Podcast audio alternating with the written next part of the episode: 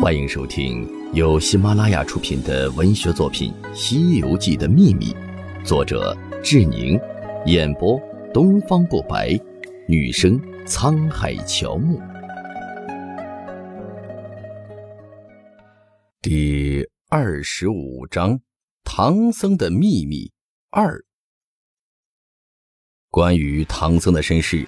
是如来的二弟子金蝉子，经过轮回，今世刚好十世，然后被选去取经。